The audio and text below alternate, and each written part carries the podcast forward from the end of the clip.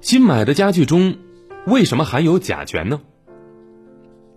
唉，小明，你怎么唉声叹气的？爸爸妈妈把我的房间重新装修了一下，现在可好看了。嗯，那这不是一件开心的事情吗？怎么还爱叹气呢？哎，可是爸爸妈妈说新家具含有甲醛，这甲醛对身体有害，必须等甲醛散发干净了才能住呢。很多人都知道新装修的房子里面会含有甲醛，哎，那么为什么新家具也含有甲醛呢？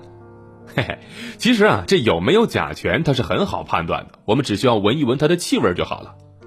甲醛是一种无色的气体，但是有刺激性气味，对我们的眼睛和鼻子都有着刺激的作用，所以新家具有没有甲醛，一闻就能够闻得出来。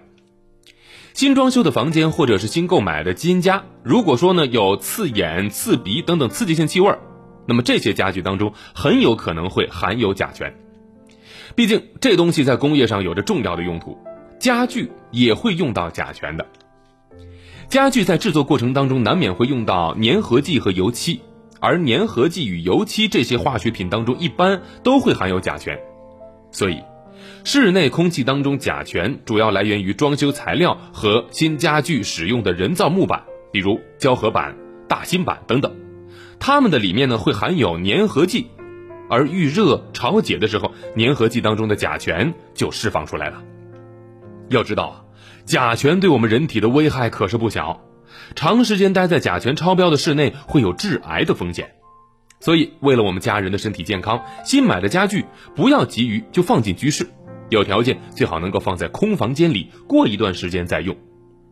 新装修的家庭购买了新家具，最好不要急于入住，要采取适当的措施，让家具里面的有害气体啊尽快散发。